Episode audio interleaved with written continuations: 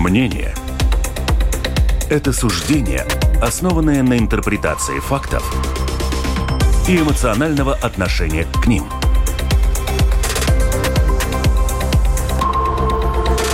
Открытый разговор с Ольгой Князевой на Латвийском радио 4.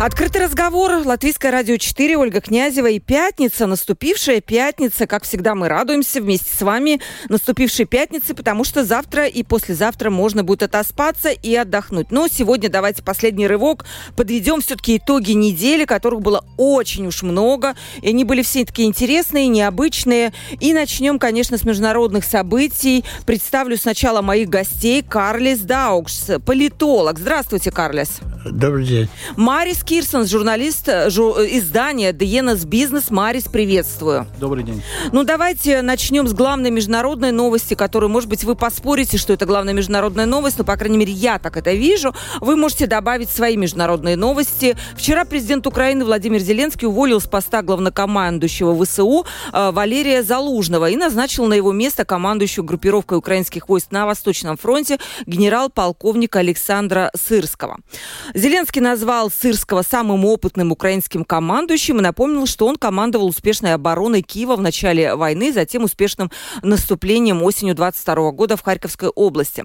Ну, гадай, гад, многие гадают, я вижу эксперты, почему это произошло, собственно, зачем нужно было менять, либо это такие конфликт достаточно уже долго тянущийся с господином Залужным после его, кстати, публикации о том, что не так все хорошо на украинском фронте. Может быть, президент хочет изменения боевых действий, потому что два года скоро, но вроде как таких особых успехов нет. Что за этим стоит? Э, вопрос будет вам, э, Карлис. Но сначала я хочу сказать телефон прямого эфира 28040424. Туда пишите, это телефон WhatsApp и lr4.lv, кнопка «Написать в студию». Ну вот начинаем мы с Украины. Как вам это видится?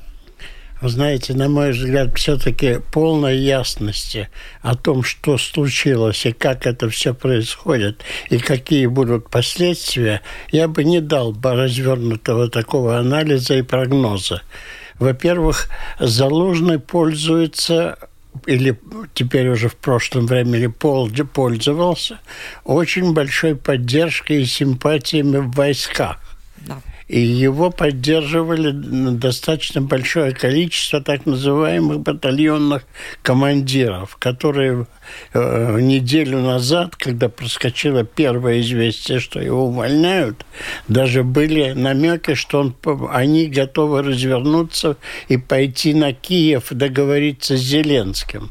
И тогда Залужный сказал, если вы такие смелые, то идите на фронт и там разворачивайтесь.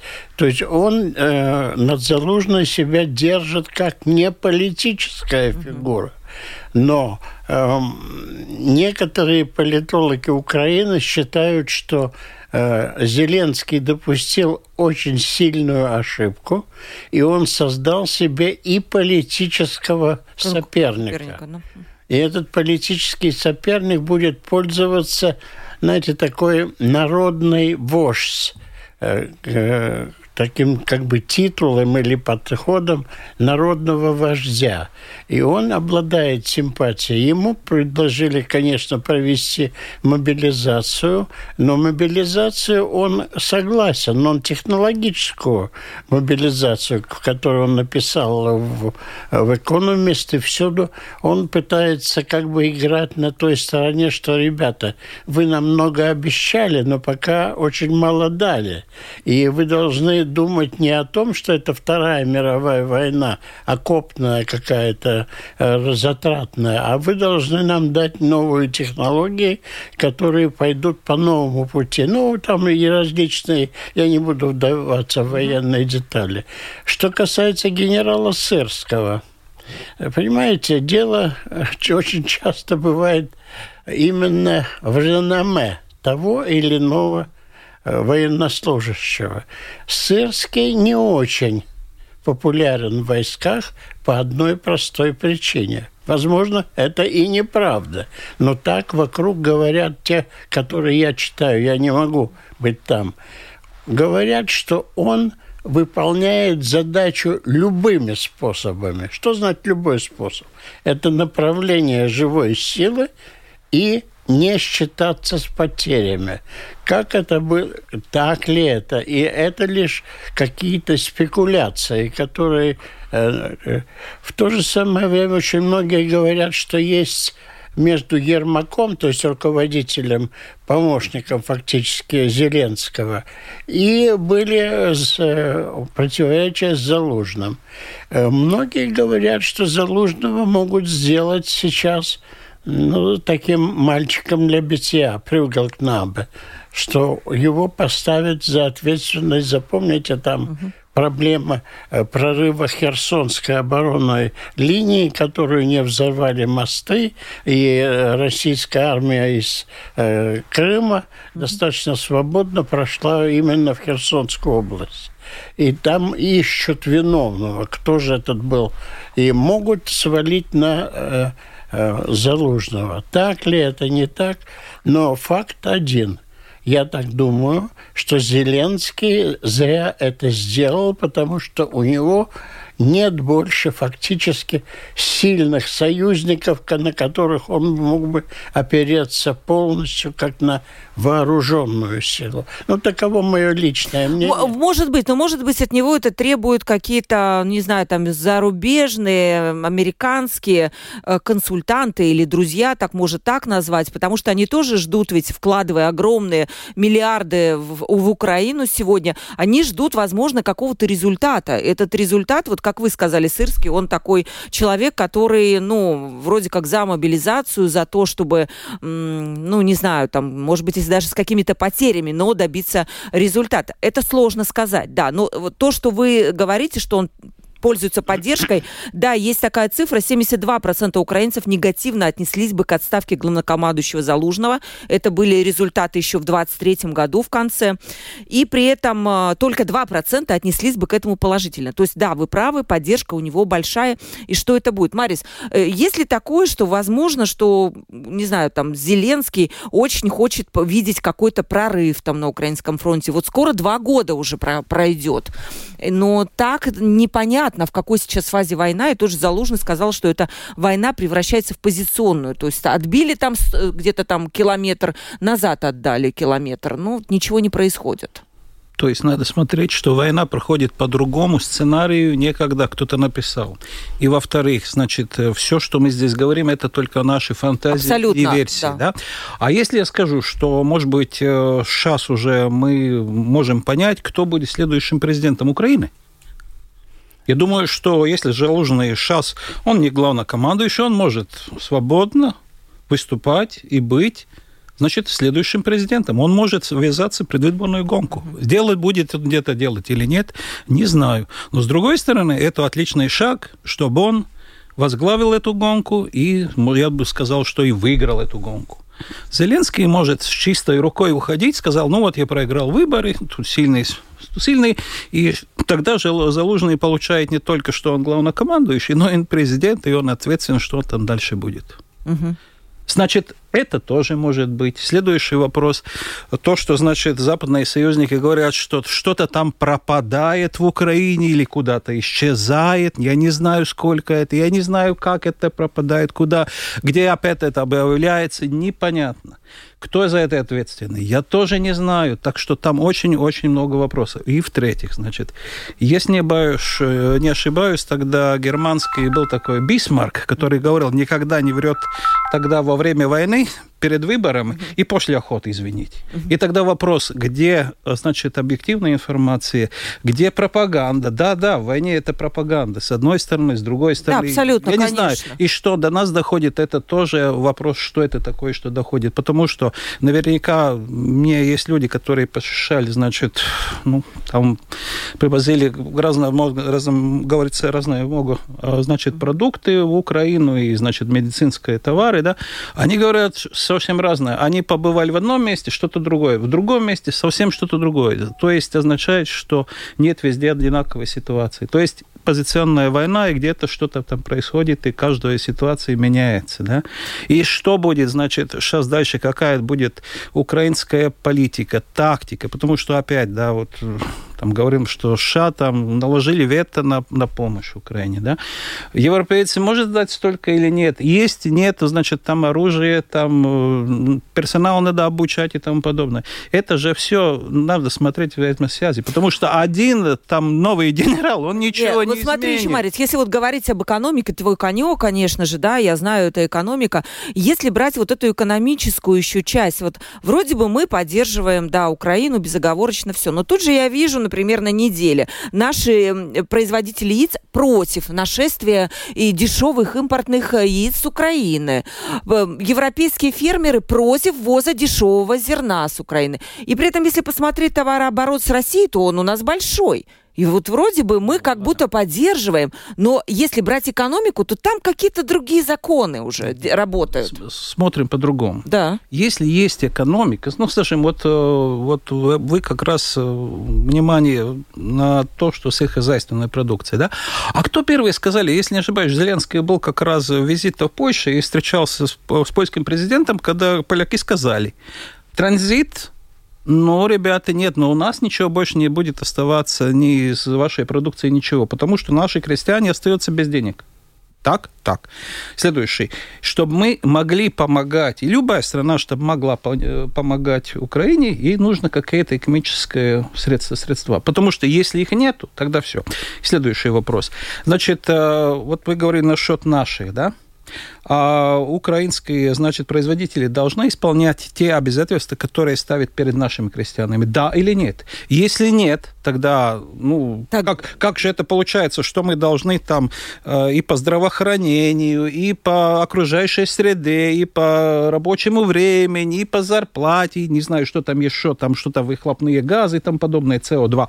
А Украине того же нету. А да, но мы, возможно, получается? помогаем таким образом Украине, хорошо, потому что она хорошо. получает деньги в бюджет. А тогда, а тогда следующий вопрос. Ну, это отрасль в каком-то... Латвии, Латвия небольшая страна. У нас рухнет, не будет больше. И что тогда дальше будем делать? Это рабочие места. Что мы будем дальше делать? Так что это, э, как говорится, не говорится, что не надо запрещать, надо, но надо, извините, с, умом подходить к всем, к всем этим вещам, потому что если не будет экономика, не будет с чего поддерживать тогда мы сами будем ехать, не знаю. Согласны, так что... Я... Потому что эта тема очень интересная, я надеюсь, ее тема на следующей неделе поднять. Она очень сложная. Да, выходит за компетенцией, может быть, моих э, познаний да. в экономике, и поэтому я могу лишь высказать какое-то... Там политики больше, Карлос, да. чем экономики даже, я бы сказала. свое мнение. А вы знаете, есть один выход очень хороший и правильный. Нужно скорее принять Украину в Европейский Союз и наложить на Украину правила, те, которые действуют во всей, э, во всем Европейском Союзе. То есть уравнять правила, которые существуют там и там. Я прекрасно понимаю вашу мысль о том, что идет транзит зерна через Польшу, через Латвию, но в то же самое время есть Организация Объединенных Наций, которая четко сказала, что нам надо кормить юг и этот юг может получать от того, тот же, по-моему, сейчас в Венспилсе стоит один огромный загруженный э, э, зерном, который не идет в европейские страны, а идет в Африку. Вот как здесь остановить этот поток? И я совершенно согласен с вами, что самое главное, чтобы и у Польши, и у Латвии, и у Литвы, э, чтобы то зерно, которое предназначено для кормления юга, не оставалось на, здесь и не продавалось за какие-то совершенно... А, хорошо, а транзит? Мы можем пусти, допустить транзит. Это как будто эти деньги тоже, ну, того. Не, не только мы можем, но мы должны это делать. Иначе вот кто-то сделает другой за нас. Все равно мы должны это делать, а не можем, потому что, значит, э, сюда через, э, ну, через Польшу или через Литву перевалку делать через латвийские порта, ну, вы же понимаете, что э, Польша это узкоколейная железная дорога, в Украине у нас ширококолейная, это же надо опять угу. там вагонов менять это очень много, это дорого стоит, по крайней мере. Но если транзит идет через нас, мы должны этому способствовать. Это нету там вопросов. Но угу. самый главный вопрос, чтобы, ну, если там что-то чуть-чуть остается, это одно дело. Но если остается основная масса, Украина большая, ну, так не, так не, не должно быть. Ну, надеюсь, это, да, спустя два года уже как-то этот вопрос урегулируют. Вот нам пришли э, на самом деле вещи, вопрос про э, интервью Такера Карлсона. Вы, может быть, видели его э, интервью, которое Путин дал ему, получается, сегодня утром я его видела но он вроде бы это интервью записано тайно уже 6 числа. Это я не знаю, да. насколько, но да? Интервью я э, в силу своей, как говорится, необходимости следить за э, происходящим, то я смотрел, конечно, это интервью. Какие ощущения? Потому что я тоже посмотрела, я только очень коротко для наших радиослушателей скажу, что Владимир Путин дал интервью американскому журналисту, бывшему ведущему канала Fox News э, Такеру Карлсону. И э, ну, интервью, оно планировалось заранее, он приехал, журналист в Москву, его там где-то поселили в хорошей гостинице. Вопрос, Марис тоже может на это ответить. Вот Марис, журналист, стал бы брать интервью у Путина? Как журналист? А, я что, должен разделиться на два части. А, э... Скажу почему. Значит, во-первых, ну, значит, этот господин вроде бы интервью зарубежным западным СМИ не дает. Ну, так, значит, с одной стороны. С другой стороны, я не знаю, что он там сказал, чтобы я... Да, хорошо. Вот э, Карлис у нас... Э, сделать оценку, что там. Смотрел. То есть мы все ждали, как будто объясню, почему этот вопрос был, потому что сам журналист объяснил свою позицию. Он сказал, мы, Америка очень много денег вкладывает в поддержку Украины, и наши граждане хотят знать, вот что, на, что как, какое, какая вторая сторона конфликта. Ваши ощущения? Мои ощущения, это купленный журналист. Он абсолютно четко выполнял все вопросы задавал такие, которые очень нужны ответить Путину. Он все сказал то, что говорит Соловьев уже в течение четырех лет.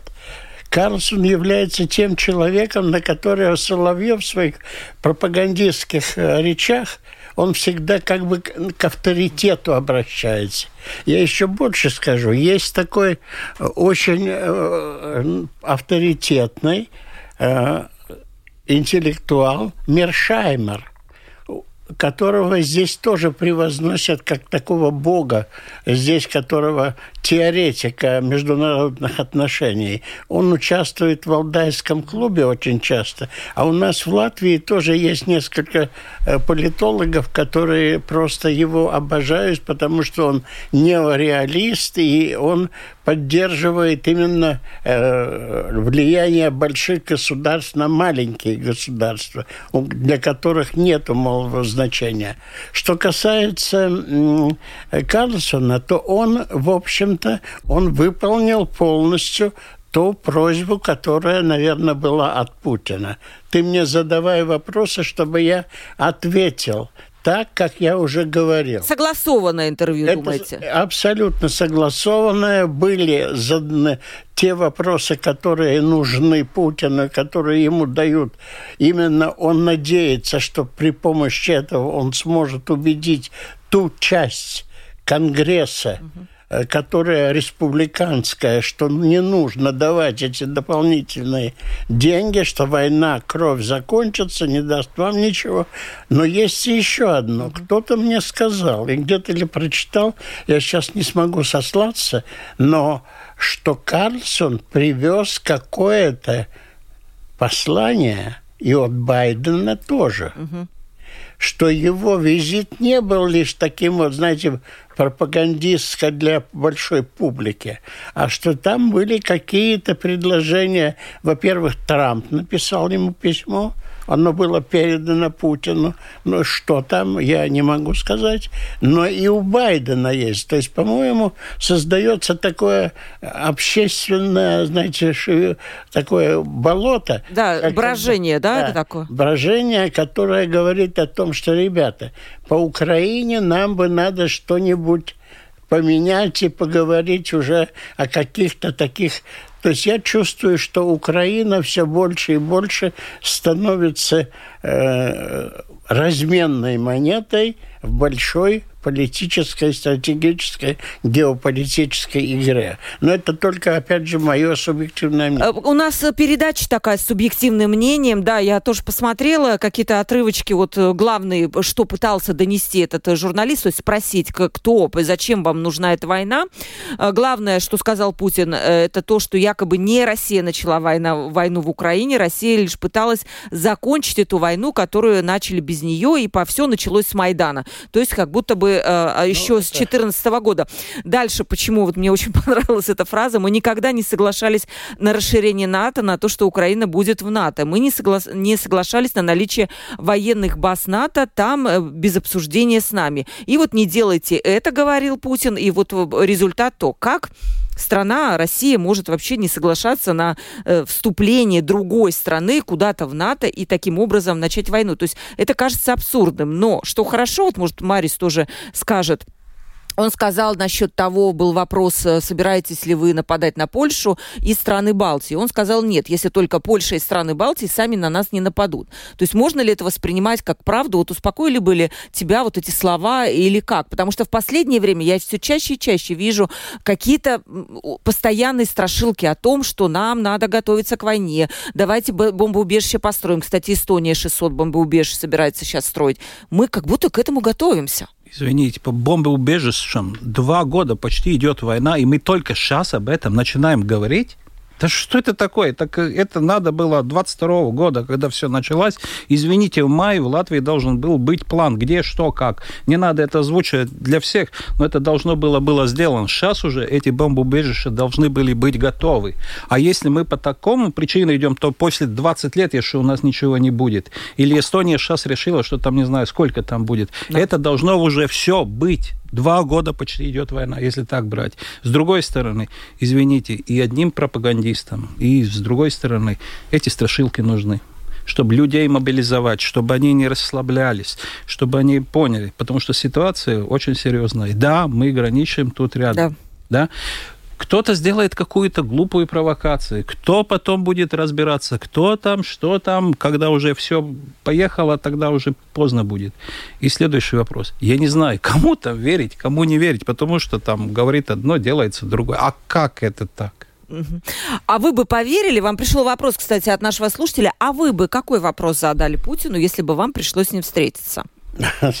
Владимир Владимирович, послушайте, поднимите трубку и выведите свои войска из соседней страны, которую вы называете, что это братская страна, перестаньте убивать детей и разбивать Украину как государство. Это государство, это нация, которую вы сами создали своим нападением на Украину. Вы сплотили украинский народ, вы создали самую страшную, э, э, самый страшный ров между двумя государствами, которые никогда уже не будут вместе.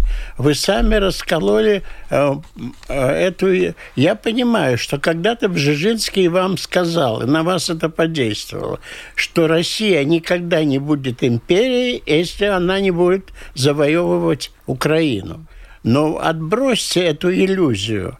Давайте жить, как говорится, вместе и в то же самое время уважать целостность друг друга все, что да. я ему бы хотел бы. Но он меня бы, я знаю, куда бы он меня послал. Да, э, насчет моего вопроса по поводу э, того, вот этих фраз Путина о том, что не надо тут вам беспокоиться, если вы на нас не нападаете, то мы на вас тоже не нападаем. Это касалось именно Польши. Это сегодня растиражировано уже в латвийской прессе, потому что это нас касается, и мы тут... Э... Вчера об этом четко сказал под датой выпивший Медведев это он, Путин, как ни странно, впервые повторил, не Медведев повторяет слова Путина, а Путин повторяет в разговоре с Кальсоном именно идею Медведева, который сказал, если вы на нас не нападете, мы не применим первое атомное оружие.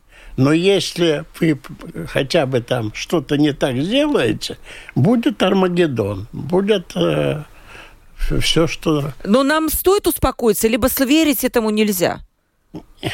Честно говоря, верить... Э, России, российской пропаганде и вообще России я бы не советовал никому. Да, хорошо. Мы переходим к следующей теме. Вот э, если касается нашей страны, то я бы Марису хотел задать вопрос. Э, забастовка фермеров которые не, не удовлетворены многими положениями, там пять вещей, которые они называли, но при этом э, нельзя сказать, что эта забастовка проходит в отрыве от европейских тенденций, когда фермеры уже с, с конца декабря тоже бастуют. У нас был на, на этой неделе гость в студии, он сказал, да сколько можно, у нас фермеры и так получают больше всех остальных отраслей, им бы помолчать. Вот как, как э, ты видишь ситуацию?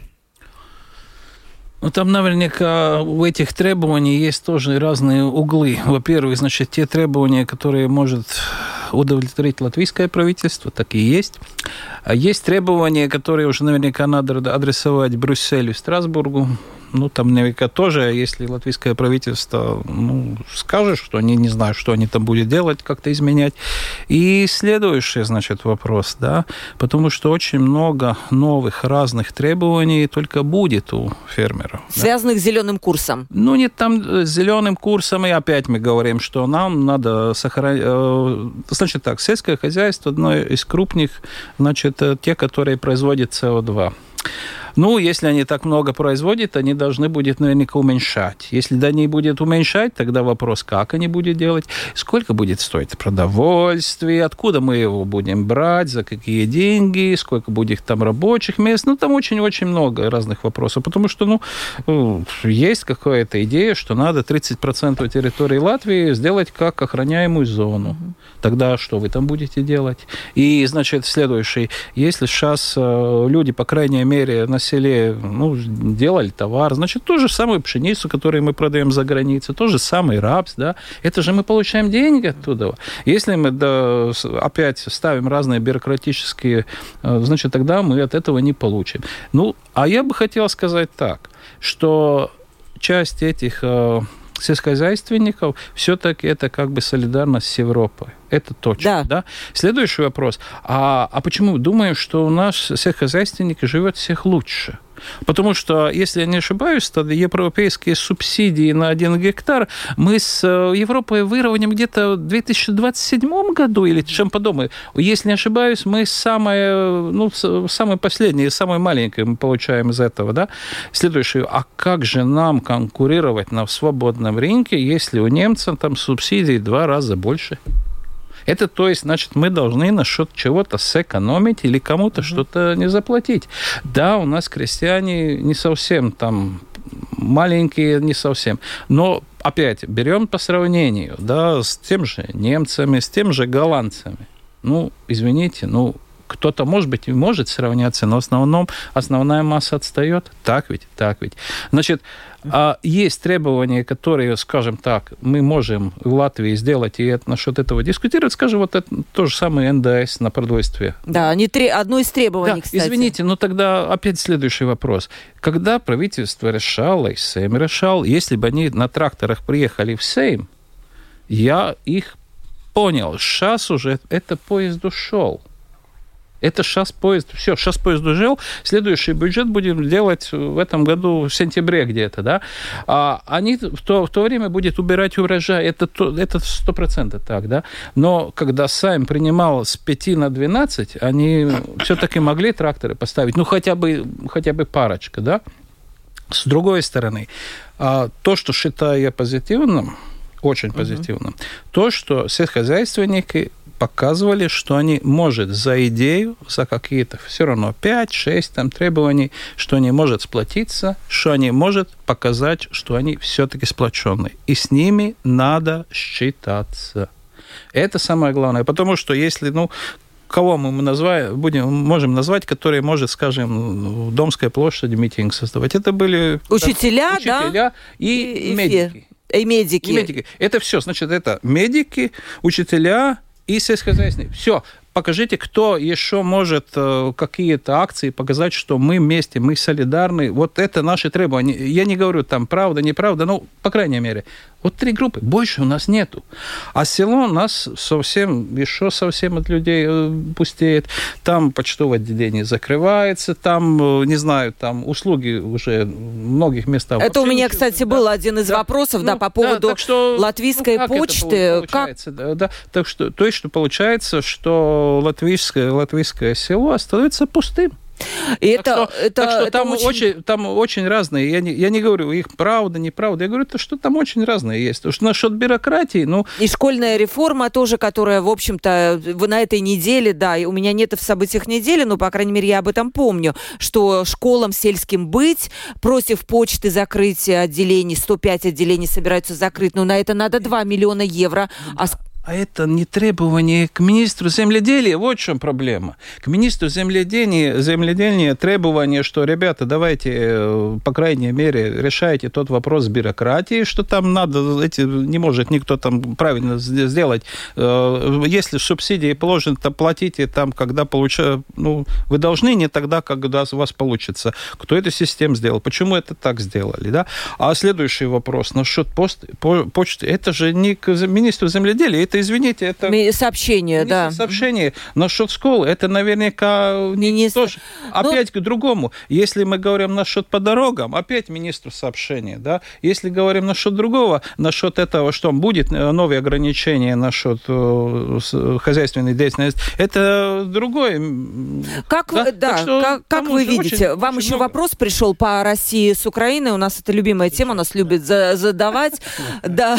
Но давайте, может быть, вот смотрите Э, мне нравится научный анализ угу. коллеги, потому что он более Он по экономике, конечно, да, разбирается в этих вещах, а я чисто как со стороны. А ну, Зритель, ну это тоже да, интересно. Я имею право все-таки. Понимаете, что на меня мне кинулось в глаза? Я да. крестьянин, я из Латгалии, я... А, так ну, вы вообще можете сказать на ну, своем... знаете, сказать я могу только там летние свои впечатления. Да зимние, они зимние. Да. Но там ситуация следующая.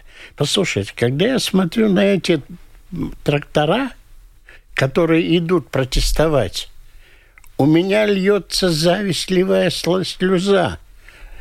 Послушайте, это дорогущие трактора. Они стоят каждый 80-60 тысяч евро. Угу. И они заполняют огромное пространство. В Латгалии еле-еле у меня там косили какую-то траву. Ну, тракторик этот белорусский, как он был с советских времен, его латают. Поэтому здесь есть все-таки, по-моему, очень сильное расслоение среди крестьян. Нельзя массу крестьянство или земледелие держать как такую единую Кому-то хорошо, кому-то не очень, да? Да, я думаю, что здесь все-таки нужно смотреть очень дифференцированно на регионы, на возможности регионов, на площади, на, в конце концов, на почву почва, э, ну, какая-то, как какая-то... По баллам, по баллам. Я, баллась, э, э, земля в Латгалии, суглинок, это совершенно несравнимая с Бауской и с, э, по, по производству земли. Как это уравновесить? И как не отдать то, что говорит некоторые политик, политики, не отдать еще э, иностранным покупателям собственные гектары, огромные гектары земли, я думаю, что эта проблема, она будет решаться еще не один год.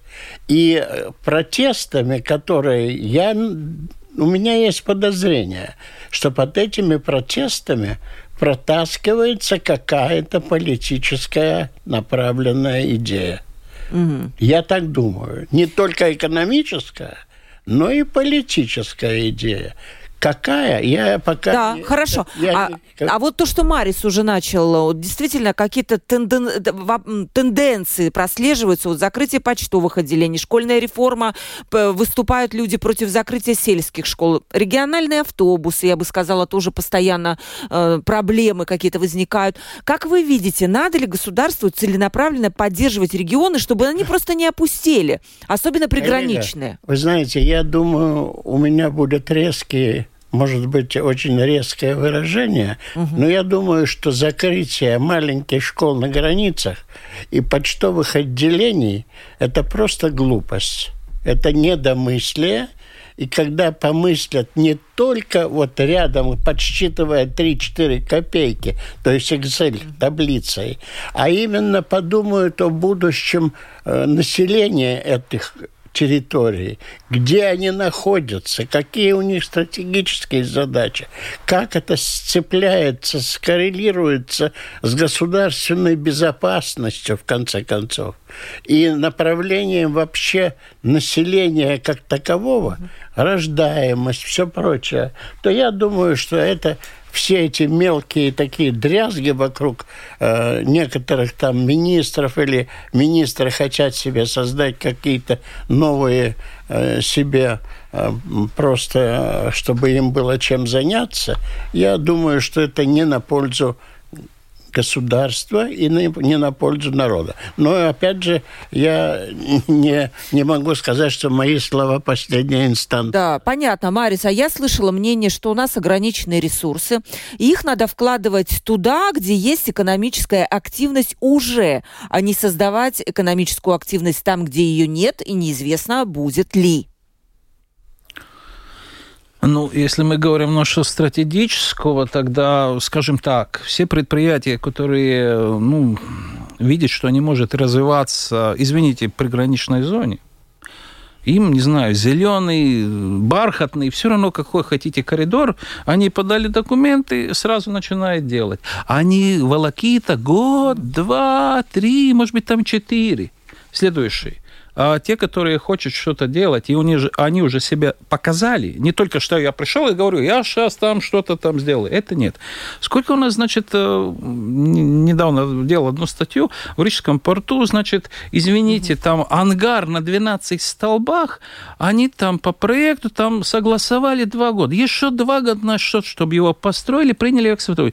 Четыре года на счет простого ангара. Что такое?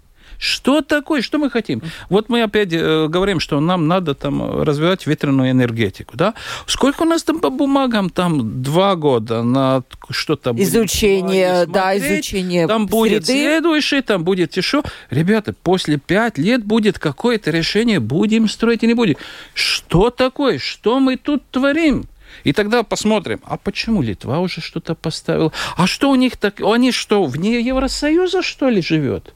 Что-то такое? Что мы здесь сделали? А такое? почему мы такие вот, медленные? Вот, ну... вот я тоже задаю вопрос, почему так э, получается, что литовцы может почти сразу сделать? Ну, почему эстонцы может сделать? А они вроде тоже, как мы в Евросоюзе. А у нас что-то все идет не знаю, там через пять лет, когда эти уже построили, забыли, мы только что-то там начинаем делать. Это надо прекращать. Это означает политическую волю, чтобы найти этих узких, где они там все это делают. Да, ну Почему? узкое горлышко, да. Да, или горлышко, или все равно. И значит, изменить те нормативы. Значит, дать, не знаю, все равно говорю, зеленый свет тот, который хочет, не знаю, там в Латгалии, все везде, Баловый, Гулбина, везде, где он хочет строить, сразу дайте ему и кончайте его там гонять по 10 э, кругам, там, туда-сюда, обратно, да.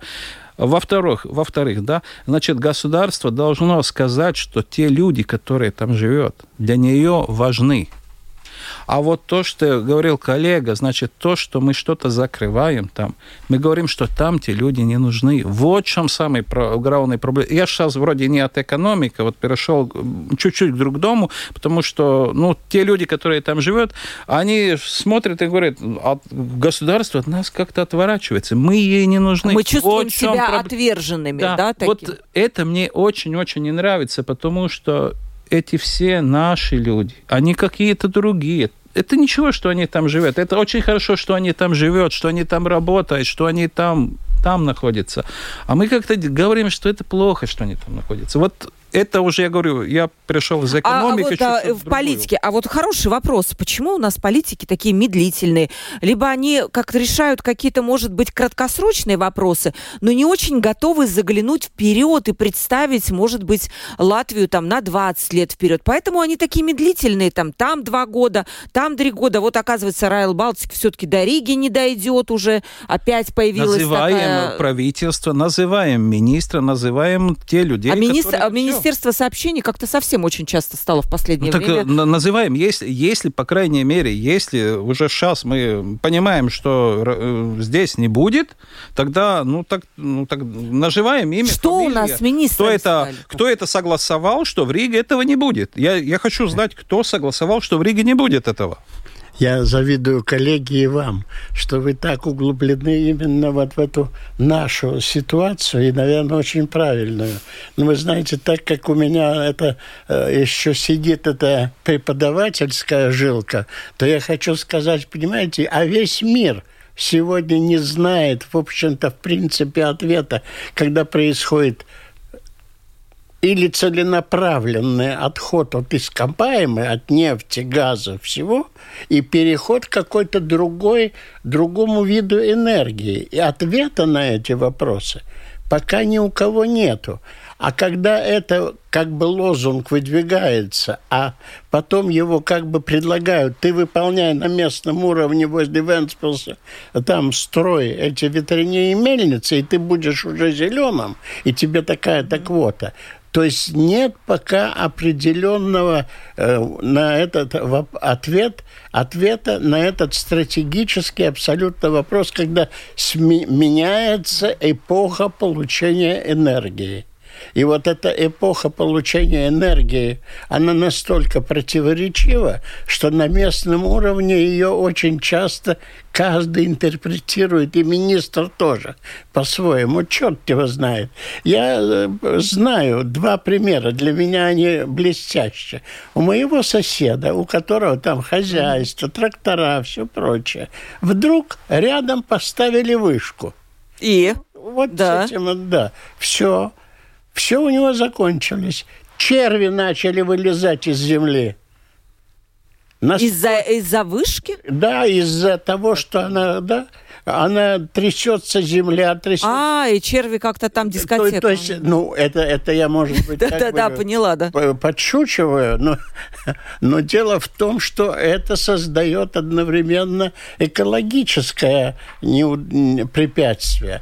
И поэтому я думаю, что здесь пока мир движется вот к этой стратегической парадигме перелома, она на местном уровне будет сталкиваться с огромными препятствиями, упреками и в то же самое нерешенными проблемами. Я когда смотрю на бедного Бришкинса, мне его с одной стороны становится И мне жалко. тоже э, жалко. А, Марис, а, Марису не жалко, я по а его лицу с другой стороны, я, я его не жалею, потому что честно скажу, что он мне не нравится, но это уже мои. Да, и тут и хотела бы я еще напомнить, что на этой неделе заканчиваются подачи списков в Европарламент. Вы вообще как кандидатов оценили, которые пойдут от Латвии в Европарламент? Ну, знаете, в Европарламент, по-моему, сейчас только один разговор. Как туда попасть, потому что там... Хорошо платят, да? А там что я там буду да, делать, да. Как, как я там буду права, ну что девять депутатов там, ну что они, ну что, ну пришел я, и я там буду кричать вот там. То есть это личная такая, ну, хорошая ступень для благосостояния, так получается? Для закрепления собственной выживаемости. Ну, э, тоже вот. неплохо. Э, эм, вам вопрос, пришел от нашего Александра, нашего слушателя. Добрый день. Говоря про то, как Россия может указывать другой стране, куда вступать, куда не вступать. А что было, когда Советский Союз разместил на Кубе свои ракеты? Америке тоже это не понравилось. Так же самое про Ирак, Югославию и так далее. Я, на самом деле, сам украинец и против любой войны. Но не только Россия может указывать, куда вступать, но и другие крупные державы, считает наш слушатель. Вот, вот вам и как будто это вопрос. Но вы знаете, здесь очень сложно. Во-первых, существует следующее. Да, у каждого государства есть какие-то стратегические национальные интересы. Но есть одно но. Если Украина не хочет быть в этой стратегической зоне, серой зоне российских интересов, она имеет право на свое суверенное право. Я, например, считаю, что Латвия не хочет быть в серой зоне стратегических интересов России. И поэтому я тоже имею право желать или не желать. Куба, кстати, а если там идет речь о Кубе, это 63-й год, конечно, я прекрасно даже помню эти года, как это было. И я, меня тоже чуть-чуть не послали э, в, в экспедицию туда. Но я помню еще одно. А кто спрашивал? Кто спрашивал? Советский Союз туда сказал Кастро, мы должны расположить уберите там из Турции ракеты, а мы здесь их подожмем, как говорил, мы их, их укусим. Там целая, целая структура. Э, и еще есть один. Россия или Советский Союз никогда не жалели людей. Они были готовы убить тысячами. Это все равно. Это э, со времен уже царских и так далее. Но а у того же Кеннеди, в тот же кубинский кризис, было заседание штаба. И на этом заседании штаба американские генералы сказали, если они там разместят ядерные ракеты, мы уничтожим Советский Союз буквально за два дня. Кеннеди спросил, а что будет в ответ? А, ответ будет следующим. Две ракеты по Лос-Анджелесу и Нью-Йорку долетят, и они убьют миллионы человек – и тогда Кеннеди сказал, все, прекращаем эту э, бодягу, и надо договариваться с Хрущевым. То есть, понимаете, сегодня уже Медведев или кто-то говорит, нет, будет Армагеддон. Будет Армагеддон, и все тогда решится. То есть э, изменилась сама структура поведения. Но есть желание каждого народа, которое священно. Я не хочу просто быть в серой зоне интересов э, России. А это мое право. Ну, то есть я не о, себе говорю, а да, я говорю понятно. о народе. Да, а... нам вот э, еще одно письмо зачитаю, больше не будет времени. Добрый день. На прошлой неделе в программе «Радио Свобода» на вашем радио было сказано, что Украина поставляет России запчасти для самолетов и вертолетов. И э, прокомментировали это 300% прибыли дороже идеалов. Ну, я уже не, не хочу конкретную прозвучавшую информацию на Радио Свободы, я ее не слышала, не могу подтвердить, но тут наверняка Марис человек хочет сказать, что несмотря на войну, все равно продолжают вот эти сложные экономические связи оставаться в каком-то виде, и экономические связи разорвать труднее, чем дипломатические, наверное. Так ли это? Ну, я думаю, там очень, очень большое поле насчет чего дискутировать, потому что там и вопрос наверняка насчет нефтепроводов, да, газопроводов, у меня в голове российского вопрос, газа да. и нефти, который через Украину проходит. И не знаю, они сейчас работают, не работают, не знаю, как там. И потом еще следующий, кто что кому там поставляет, что говорит, что там без российского товара или чего-нибудь mm. того. Там очень-очень... Но все-таки согласен, да, что вот экономические связи разорвать даже при всем желании сложнее, потому что вот эти цепочки экономических поставок все равно каким-то образом находят другой путь, Нет. просто более длинный, более берем, дорогой. Берем по-другому. Ну. Значит, э, то, что сейчас происходит, да, Запад должен э, сделать свою экономику без российских ресурсов. Он это сделает. Россия должна сделать свою экономику без западного, извините, технологических устройств. Вот и все. И одни, значит, Запад, я думаю, что это уже проблему почти что решил. Почему? Но в Латвии у нас нет, нет уже энергоресурсов. А, если мы самый крупный поставщик э, в Латвии и в Россию вермута, тогда вопрос, где у нас это производит?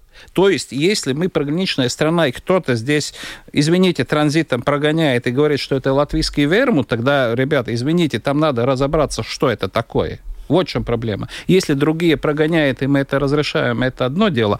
А вопрос, почему нам говорят, что мы этот вермут производим и гоняем туда. Вот это совсем что-то другое. Ну, мы, я обещаю эту тему поднять обязательно в отдельной передаче, потому что, оказывается, уже и чай российский куда-то наши вооруженные силы получают, заваривают наши солдаты российский чай, и много чего. Вот эти экономические связи остаются, насколько они оправданно остались, можно ли обойтись без них. Все это об этом будем говорить мы на следующей неделе. Я уже немножко прорекламировала я свою только Да, коротенько.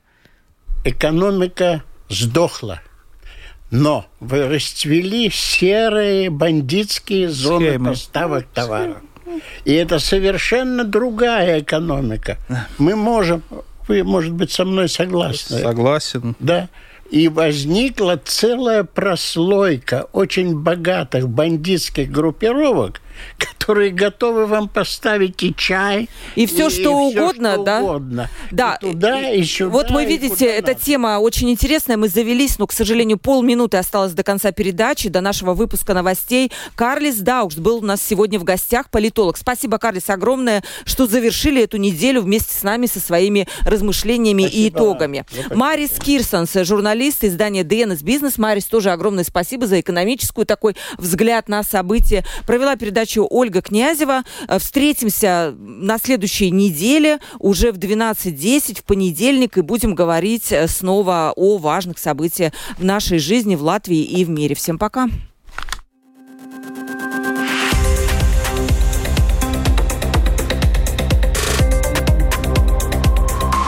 Открытый разговор.